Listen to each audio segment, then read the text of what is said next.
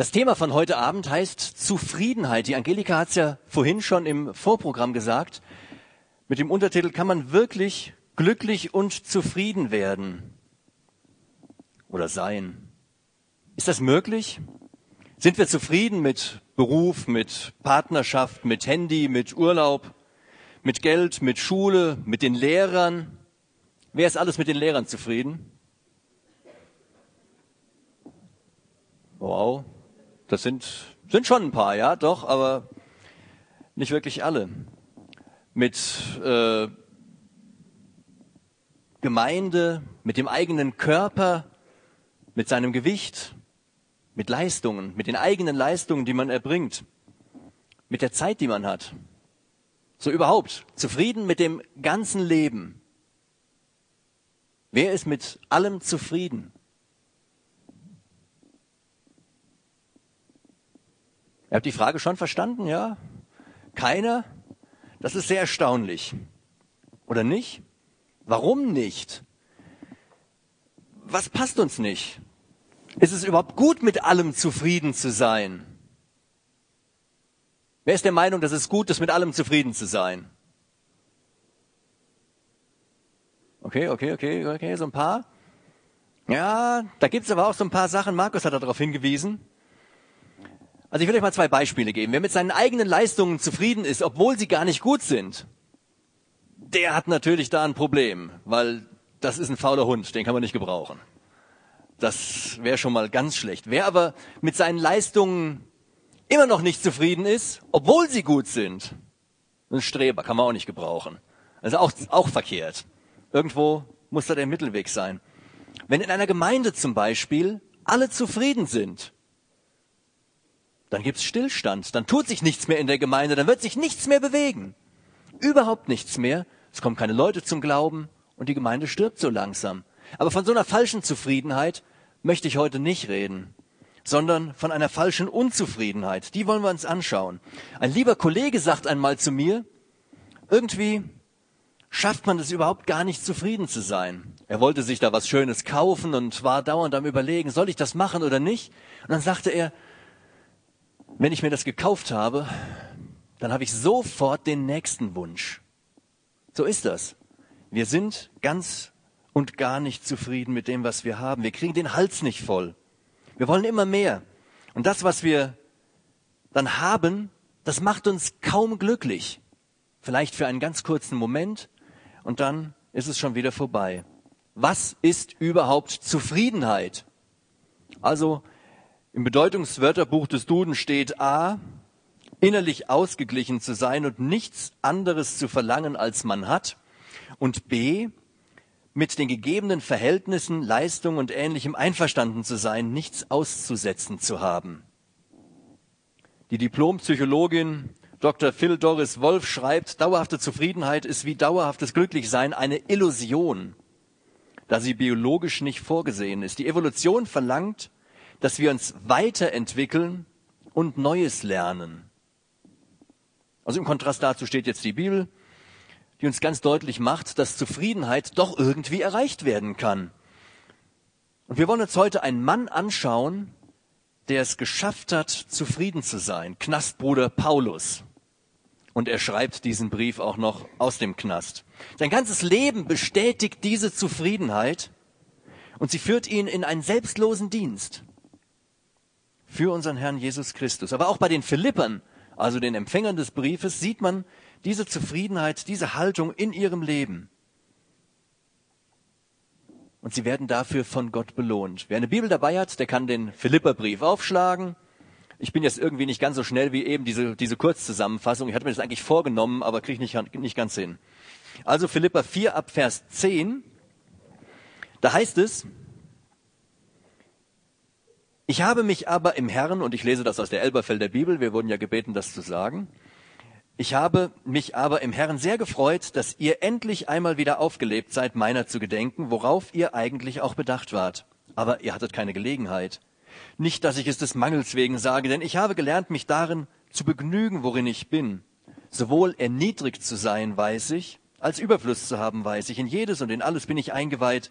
Sowohl satt zu sein, als auch zu hungern sowohl Überfluss zu haben als Mangel zu leiden. Alles vermag ich in dem, der mich kräftigt.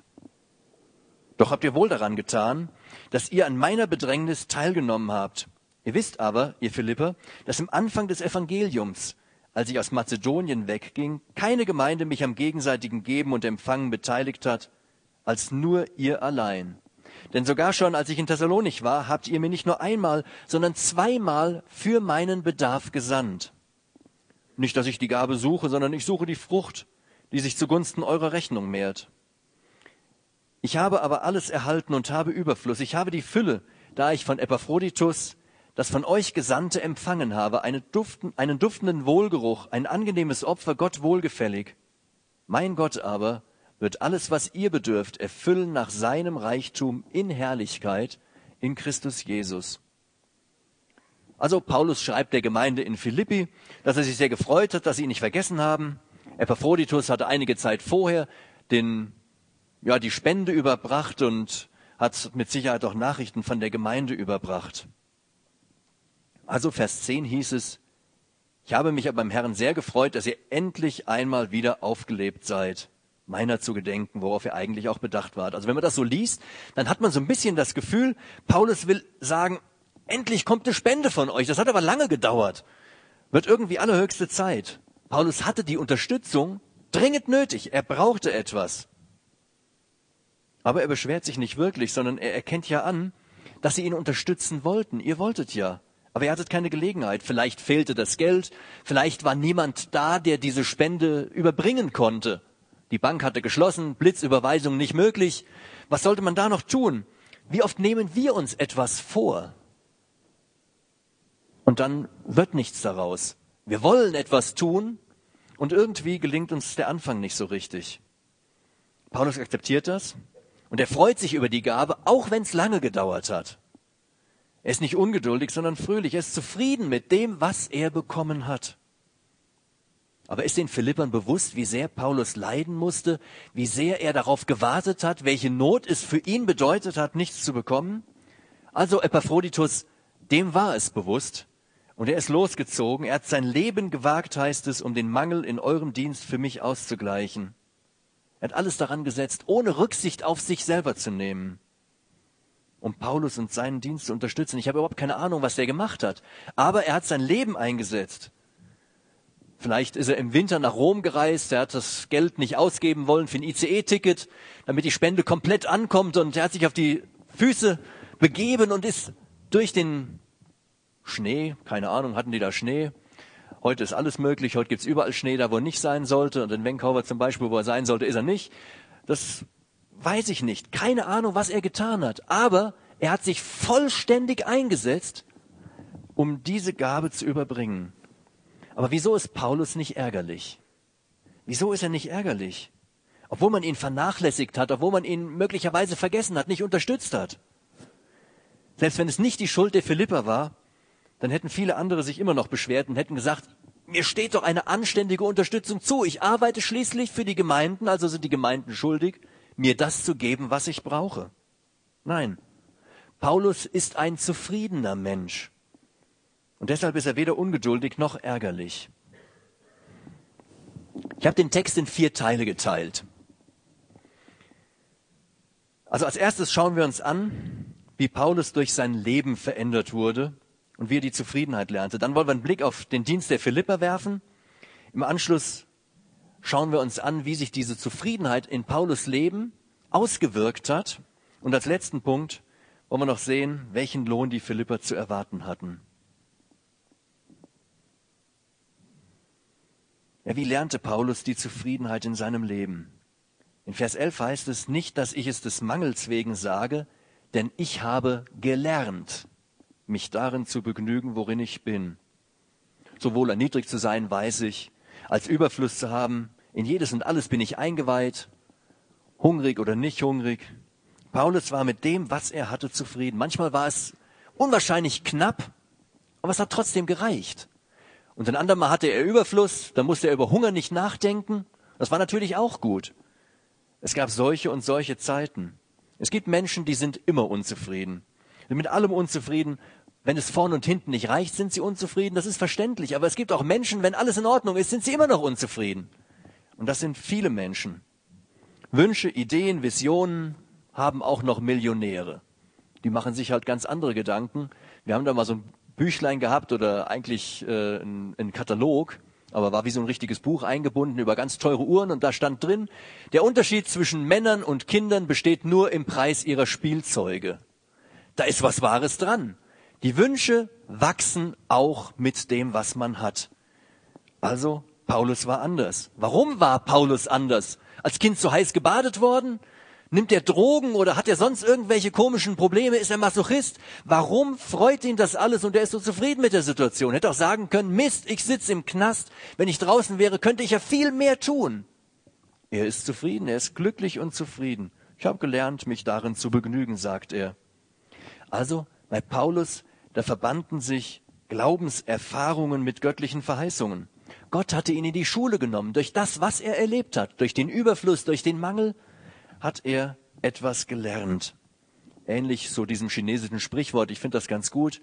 Ich beschwerte mich darüber, dass ich keine Schuhe hatte. Da traf ich einen, der war ohne Füße. Das sind Dinge, die das Leben lernt. Und was hat Paulus gelernt? Als erstes hat er gelernt, dass man sich auf Jesus Christus verlassen kann. Der Herr hatte ihn zu keiner Zeit fallen gelassen. Er ist nicht verhungert, er ist nicht umgekommen bei den vielen Schwierigkeiten, die er bekommen hat, dass man ihn geschlagen hat oder dass er in Schiffbruch geraten ist, dass er irgendwo im Gefängnis gewesen ist. Nie ist ihm wirklich etwas Ernstes passiert. Und niemand konnte ihn von der Liebe Gottes trennen. Und das schreibt Paulus auch so am Ende vom achten Kapitel im Römerbrief. Keiner konnte ihm die Freude nehmen, die er in seinem Glauben hatte. Es fällt auf, dass ganz viele Christen, die in Leiden stehen, eine besonders enge Beziehung zum Herrn haben.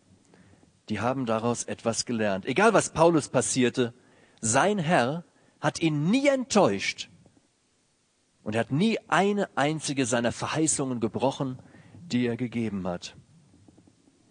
Das zweite ist, dass Reichtum nicht glücklicher macht. Paulus hatte ja beide Seiten durch. Er hatte die Zeiten, in denen es ihm dreckig ging, aber er schreibt auch von den Zeiten, in denen er Überfluss hatte, wo es an nichts gefehlt hat. Aber in diesen Zeiten war er nicht glücklicher. Geld ist nicht alles. Aber Paulus hatte den kennengelernt, der alles ist. Jesus Christus, seinen Herrn. Das war ihm wichtig. Dieser Glaubensreichtum, der ist mit irdischem Gold nicht aufzuwiegen. Immer wieder schreibt Paulus im Neuen Testament von diesem Reichtum, um seinen Zuhörern oder uns, die wir das lesen, deutlich zu machen, wie groß dieser Reichtum ist, den wir in Jesus Christus haben können. Ich will euch mal zwei Beispiele geben. Also angenommen, ihr habt auf eurem Konto ein paar Millionen Euro. Was interessiert euch dann das Geld vom Arbeitskollegen, was der verdient? Da seid ihr nicht neidisch drauf. Oder wenn ihr ein Ferrari fahrt, dann seid ihr auch nicht neidisch auf den Golf von nebenan. Was wollt ihr damit? Gar nichts. Also wer den Reichtum der Gnade hat, warum sollte der neidisch sein? Zum Beispiel auf den Fernseher vom Arbeitskollegen, der diesen Reichtum der Gnade nicht kennt. Also der Fernseher, der landet früher oder später auf Müll, veraltet, Full HD, heute finden das alle noch toll. Irgendwann ist das Dreck, braucht keiner mehr. Fernseher auf dem Müll. Der Kerl landet eines Tages auf dem Friedhof. Aber du, wenn du ein Kind Gottes bist, Du wirst diesen Reichtum in alle Ewigkeit haben dürfen. Eines Tages beim Herrn in seiner Herrlichkeit. Das ist wunderbar. Dagegen ist der andere Kram nichts wert. Und deswegen war Paulus auch ruhig und gelassen. Daher kann jedes Kind ruhig, jedes Kind Gottes ruhig und gelassen sein und zufrieden mit den irdischen Dingen, weil es in Jesus Christus diesen unwahrscheinlichen Reichtum bekommen hat. Der dritte Punkt ist, dass Gott sich um seine Leute kümmert. Paulus stand ja im Dienst, er stand im Willen und Auftrag Gottes und nahm seinen Kontostand, also Kontostand bezogen eigentlich auf alles, Kontostand auf seine Finanzen, Kontostand auf seine Gesundheit, auf die Lebensmittel, die er hatte, er nahm diesen Kontostand als von Gott gegeben hin. Er hat es akzeptiert, so wie Gott es geführt oder zugelassen hat, so hat er es hingenommen. Hatte der Herr nicht vor der Himmelfahrt zu seinen Jüngern gesagt, siehe, ich bin bei euch alle Tage, als er ihnen den Auftrag gegeben hat, dass sie evangelisieren gehen sollen? Auch Paulus ist diesem Auftrag gefolgt, auch wenn er da nicht dabei gewesen ist. Ich bin bei euch alle Tage. Er hat um die Gegenwart dieses Herrn gewusst. Was sollte da denn noch schiefgehen? Was sollte da passieren? Was sollte da denn verkehrt sein, wenn der Wichtigste dabei ist? Der Herr kümmert sich um seine Leute. An dieser Stelle muss ich bemerken, nicht jeder ist in die Weltmission berufen, so wie Paulus. Der Herr hat auch viele, die er geheilt hat, nach Hause geschickt, in ihre Familie geschickt, an ihren Arbeitsplatz geschickt. Und dort war ihr Platz. Wenn du da bist, wo der Herr dich haben will, wo auch immer das ist, dann darfst du sicher sein, dass er sich auch um dich kümmert. Und dann wirst du erfahren, dass er sich um dich kümmert. Er kümmert sich um seine Leute. Wirkliche Zufriedenheit kann nur der finden, der Jesus Christus gefunden hat. Also wenn du ein Kind Gottes bist, dann suche diese Zufriedenheit dann sei mit den Dingen der Welt zufrieden, weil du den Reichtum des Glaubens hast und diese ewige, wunderbare Hoffnung. Aber wenn du kein Kind Gottes bist, dann kann ich dir sagen, dann wirst du nie zufrieden sein, weil du nämlich nichts hast, nichts, was über dieses Leben hinausreicht. Bist du kein Kind Gottes, dann vergiss es mit der Zufriedenheit, dann suche diesen Herrn. Ohne ihn klappt das nicht. Natürlich ist auch für Gläubige das Leben oft hart. Da gibt es so viele Dinge, die einen belasten. Paulus ist ja eines der größten Beispiele, wie jemand nur leiden kann, obwohl er gläubig ist. Krankheiten, seelische Verletzungen, Armut. Das macht jedem zu schaffen, das macht auch uns zu schaffen und das macht auch mir zu schaffen. Aber ich finde immer wieder Halt in meinem Herrn, an meinem Herrn. Ich gehe nicht unter, weil ich ihn habe. Und ich kann mit Paulus sagen, alles vermag ich in dem, der mich kräftigt. Der Herr gibt zu allem die nötige Kraft. Alles vermag ich in dem, der mich kräftigt. Vers 13. Paulus dachte dabei nicht an Wunderkräfte wie jetzt zum Beispiel Superman. Glaube ist auch kein Energy-Drink, der Flügel verleiht. Es ist keine Magie, die einem irgendwelche Fähigkeiten schenkt. Paulus spricht ganz konkret über sein Leben mit Höhen und mit Tiefen. Er hat Alterssorgen.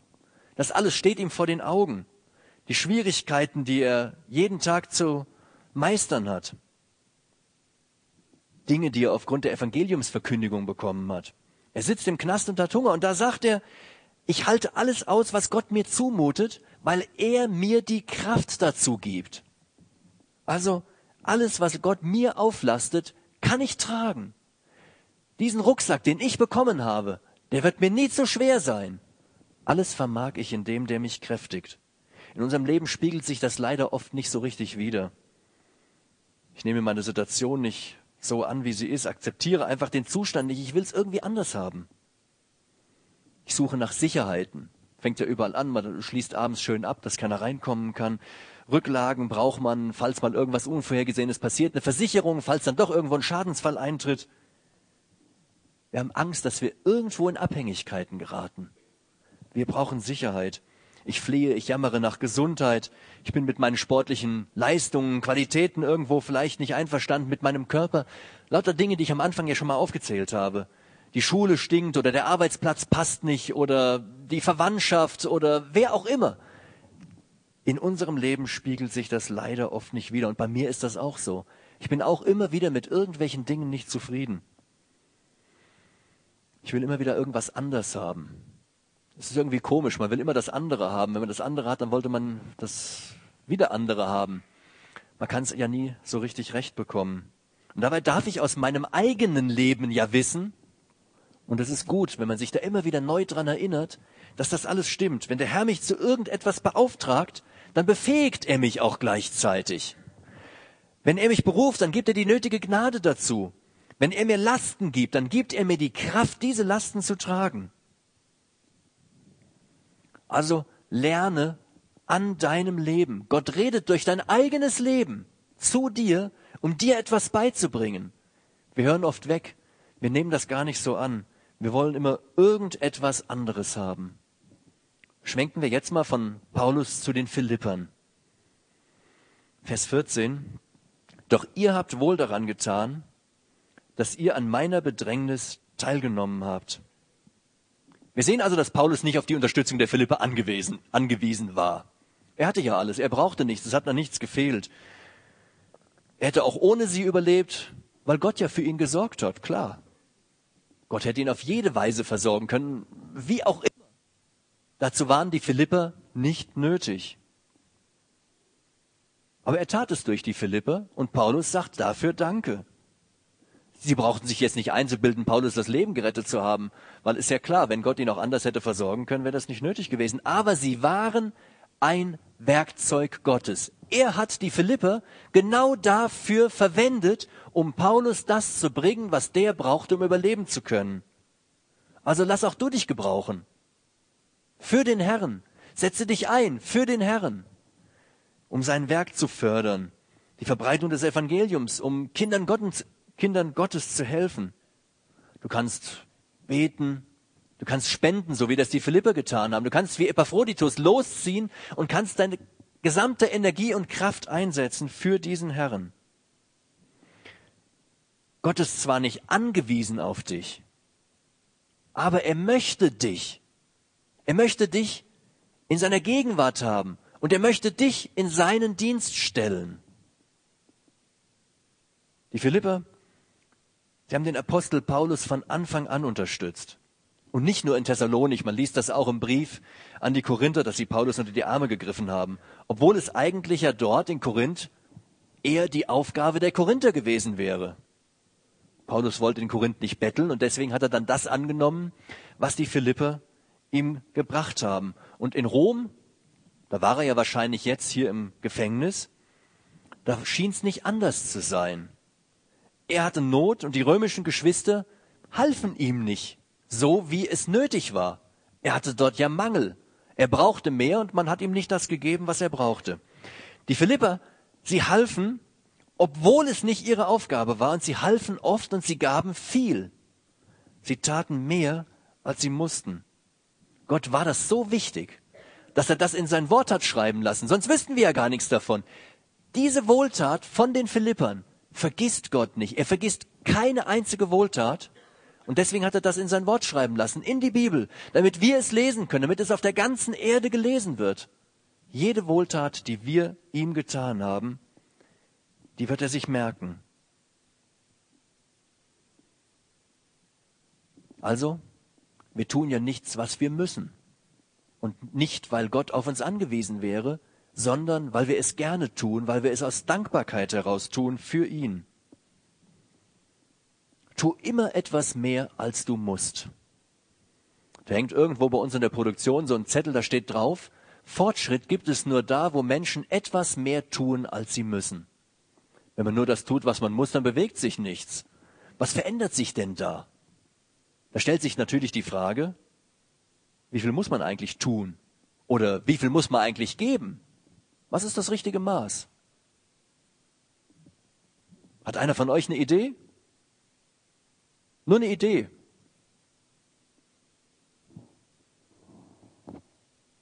Ich hätte jetzt erwartet, da sagt vielleicht einer den Zehnten geben. Das wäre ja eine Idee. Also, die Israeliten, sie mussten den Zehnten geben. Ist das, ist das richtig? Ist das für uns anwendbar? Sollen wir auch den Zehnten geben? Ich glaube, das ist die falsche Frage. Die richtige Frage, würde ich eher sagen, lautet, wie viel kann ich geben? Was habe ich für das Werk des Herrn? Was kann ich dazu beitragen? Was wäre meine Aufgabe? Habe ich das Verlangen zu helfen, so wie die Philipper ein Verlangen hatten? Ihr wolltet ja, wer konntet nur nicht? Ist dieses Verlangen in uns? Das ist die Frage. Immer etwas mehr tun, als man muss. Schauen wir uns nun an, wie sich das alles auf Paulus Leben ausgewirkt hat. Diese Zufriedenheit, diesen Lebensstil, den er hatte. Also, das erste ist, dass er nicht seinen eigenen Vorteil gesucht hat. In Vers 17, da liest man, nicht, dass ich die Gabe suche, sondern ich suche die Frucht, die sich zugunsten eurer Rechnung mehrt. Also wir staunen. Paulus sind die Glaubensfortschritte der Philipper wichtiger als die Spende, die sie ihm gebracht haben. Das ist ein echtes Zeichen von Zufriedenheit. Er hatte, was er brauchte, und deshalb konnte er an andere denken. Klar. Also wenn ich zu Hause sitze und so überlege, jetzt, ihr seht ja, ich habe hier so ein Notebook mit dem Apfel drauf, mit dem angebissenen und die haben jetzt wieder so ein schönes neues Produkt auf den Markt gebracht. Dann kann ich mich zu Hause hinsetzen, kann sagen, ah, könnte ich mir ja kaufen, habe nämlich echt Spaß daran. Und dann überlege ich natürlich, ja, wenn ich das einfach weggeben würde, wenn ich mit dem zufrieden wäre, was ich habe, dann könnte ich an andere denken, weil dann habe ich ja was übrig. Aber solange ich dauernd irgendwelche Wünsche habe, solange ich unzufrieden bin und immer mehr haben will, dann kann ich nicht an andere denken. Dann denke ich ja an mich, an das, was ich mir gerne kaufen möchte. Die Philipper, sie waren mit Paulus ein Geschäft auf Gegenseitigkeit eingegangen. Also sie hatten sich am gegenseitigen Geben und Empfangen beteiligt. Das ging so, äh, sie haben Paulus unterstützt, sie haben ihm Geld gegeben und Paulus, er hat für sie gebetet, er hat gepredigt, er hat sich für sie eingesetzt und eigentlich, er hat ja auch ihre Gemeinde gegründet. Also das ist schon so ein Geschäft auf Gegenseitigkeit. Aber Paulus Motivation war eine ganz andere, als sie zum Beispiel bei mir ist, wenn ich arbeiten gehe. Das war Paulus Arbeit. Also wenn ich arbeiten gehe, dann gehe ich eigentlich ja arbeiten, weil ich das Geld haben möchte. Ich gehe auf die Arbeit, weil ich meine Familie versorgen möchte. Ich muss Geld verdienen. Deswegen gehe ich arbeiten. Paulus, er ging arbeiten, um zu arbeiten. Er ging arbeiten, um Gott zu dienen. Das war eine ganz andere Motivation. Er kämpfte um Verlorene. Er stärkte Glaubenskinder und er war immer bemüht, nicht seinen eigenen Vorteil zu suchen, sondern den der Geschwister, den der Gemeinde. Es ging ihm nicht um sich selber, um sein eigenes Einkommen, sondern es ging ihm um die Gemeinde, um Gottes Willen. Und Paulus setzte alles für Gott ein. Vers 18. Ich habe aber alles erhalten und habe Überfluss. Ich habe die Fülle, da ich von Epaphroditus das von euch Gesandte empfangen habe. Ein duftender Wohlgeruch, ein angenehmes Opfer, Gott wohlgefällig. Also Paulus quittiert hier die Überweisung und sagt, ich habe alles erhalten. Geld eingegangen seine Bedrängnis, seine Not und alles, was ihn so bedrückt hat, das war vorbei. Und in diesem Moment hat er mehr als genug, mehr als das, was er braucht. Sofort plant er natürlich, seine Wohnung zu renovieren. Das sieht schon ein bisschen dreckig aus und das, naja, war ja lang kein Geld mehr in der Kasse. Er denkt sich, ein paar neue Bücher kann ich gebrauchen. Am besten mache ich anschließend einen Urlaub. Und er kramt alle Wünsche, die er schon fast vergessen hatte, wieder hervor und denkt, jetzt lasse ich es mir erst einmal so richtig gut gehen. Jetzt habe ich Überfluss. Ach nee, Paulus ist ja gefangen, geht ja gar nicht. Also, äh, sagen wir mal, vielleicht ruft er sich den Pizzadienst an und sagt, also einmal die vier Jahreszeiten, aber drei Meter Durchmesser. Ich habe Wochen nichts Richtiges zu essen bekommen. Nein, es ist bei Paulus total anders. Das passt alles nicht zu ihm. Nichts dergleichen passt. Die Spende, die er bekommen hatte, die war für seinen Dienst bestimmt. Und deshalb sagt sich Paulus, sie gehört Gott. Sie ist wie ein Opfer für Gott. Natürlich hatte er das Recht, mit dem, was er da bekam, zu machen, was er wollte. Aber er sah es eben als Opfer an und er gab das ihm Gegebene einfach sozusagen weiter. Er denkt sich, die haben mir ja schließlich gegeben, weil ich das Evangelium verkündige, also muss ich auch mit dem, was ich bekommen habe, verantwortungsbewusst umgehen. Natürlich hat er sich davon Lebensmittel gekauft, aber er hat an seinen Dienst gedacht. Er hat nicht darüber nachgedacht, dass er sich jetzt irgendwo mit irgendwelchen anderen Sachen, mit irgendwelchen schönen Dingen die Zeit totschlagen möchte. Nein, er hat es für den Herrn hingegeben. Nicht für eine Kreuzfahrt oder irgendwelchen anderen Kram, den er vielleicht gar nicht braucht. Wir haben die Freiheit, mit unserem Taschengeld mit unserem Lohn oder unserem Gehalt oder was auch immer ihr so bekommt, was wir bekommen, was ich habe, zu machen, was wir wollen. Mit unserem ganzen Besitz können wir machen, was wir wollen. Wir haben die Freiheit, unsere Zeit für das einzusetzen, wofür wir sie einsetzen wollen. Aber wir können natürlich auch Paulus folgen und wir können das, was wir haben, für den Herrn einsetzen.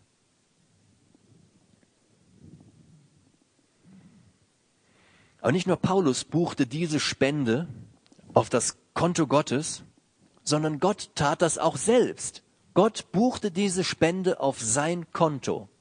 Was will das heißen? Also Gott sieht diese Spende so an, als ob sie ihm selbst gegeben wäre. Woher weiß ich das? Steht ja nicht im Text. Aber da gibt es einen anderen Text, der sagt das sehr deutlich. Und den möchte ich euch vorlesen aus Matthäus 25 ab Vers 34. Das lese ich aus der NGÜ die liest sich da ganz gut. Also dann wird der König zu denen auf der rechten Seite sagen, kommt her, ihr seid von meinem Vater gesegnet, nehmt das Reich in Besitz, das seit Erschaffung der Welt für euch vorbereitet ist. Denn ich war hungrig und ihr habt mir zu essen gegeben. Ich war durstig und ihr habt mir zu trinken gegeben. Ich war ein Fremder und ihr habt mich aufgenommen. Ich hatte nichts anzuziehen und ihr habt mir Kleidung gegeben. Ich war krank und ihr habt euch um mich gekümmert. Ich war im Gefängnis und ihr habt mich besucht. Und dann geht's weiter. Dann werden ihn die Gerechten fragen, Herr, wann haben wir dich denn hungrig gesehen und haben dir zu essen gegeben oder durstig und haben dir zu trinken gegeben? Äh, wann haben wir dich denn als Fremden bei uns gesehen und haben dich angenommen? Oder wann haben wir dich gesehen, als du nichts anzuziehen hattest und haben dir Kleidung gegeben? Wann haben wir dich krank gesehen oder im Gefängnis und haben dich besucht? Und darauf wird der König ihnen antworten, ich sage euch, was immer ihr für einen meiner Brüder getan habt, und wenn es der kleinste gewesen wäre, das habt ihr für mich getan. Das habt ihr für mich getan. Gott bucht das, was wir tun, auf sein Konto. Das habt ihr für mich getan. Egal, was sonst noch mit diesem Geld passieren würde, egal was Paulus gemacht hätte, sie haben es für Gott getan. Denk an andere.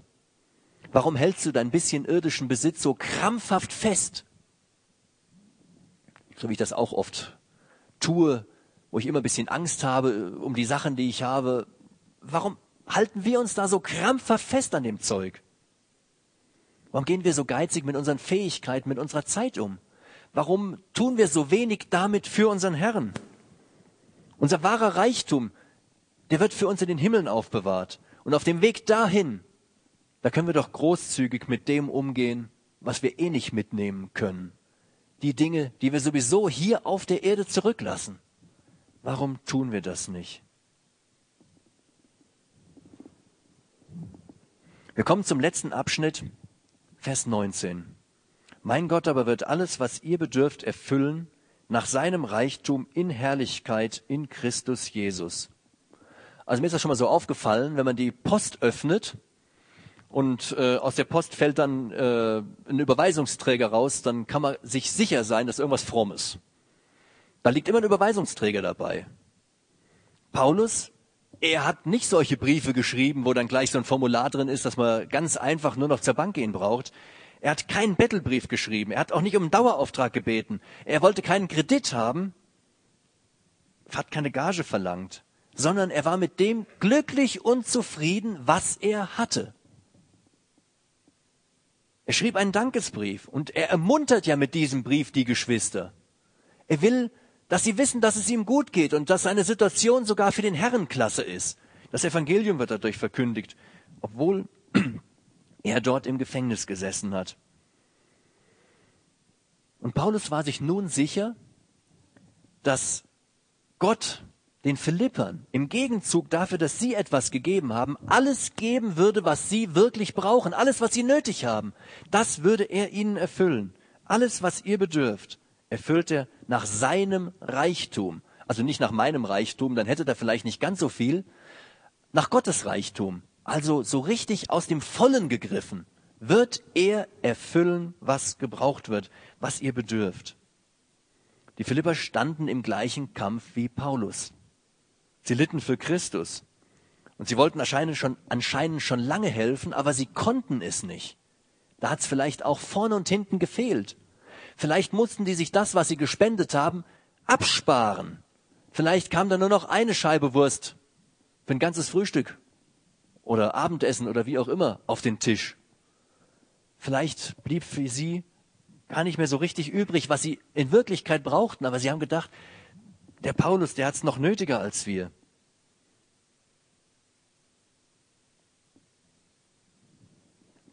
Wer für Gott gibt, Wer für ihn lebt, der wird dadurch keinen Schaden haben. Und das ist das, was Paulus hier sagen möchte. Gott belohnt ihn dafür. Paulus hatte das ja selber erfahren. Sein ganzes Leben war ein Leben für andere. Er hat sich aufgeopfert, er hat gekämpft, er hat gearbeitet für andere. Und Gott hat ihn immer versorgt. Er hat ihn nie im Stich gelassen. Es hat nie an irgendetwas Wichtigem, Wichtigem gefehlt. Paulus konnte sich immer auf Gott verlassen. Wir dürfen diesen Vers 19 natürlich nicht falsch verstehen.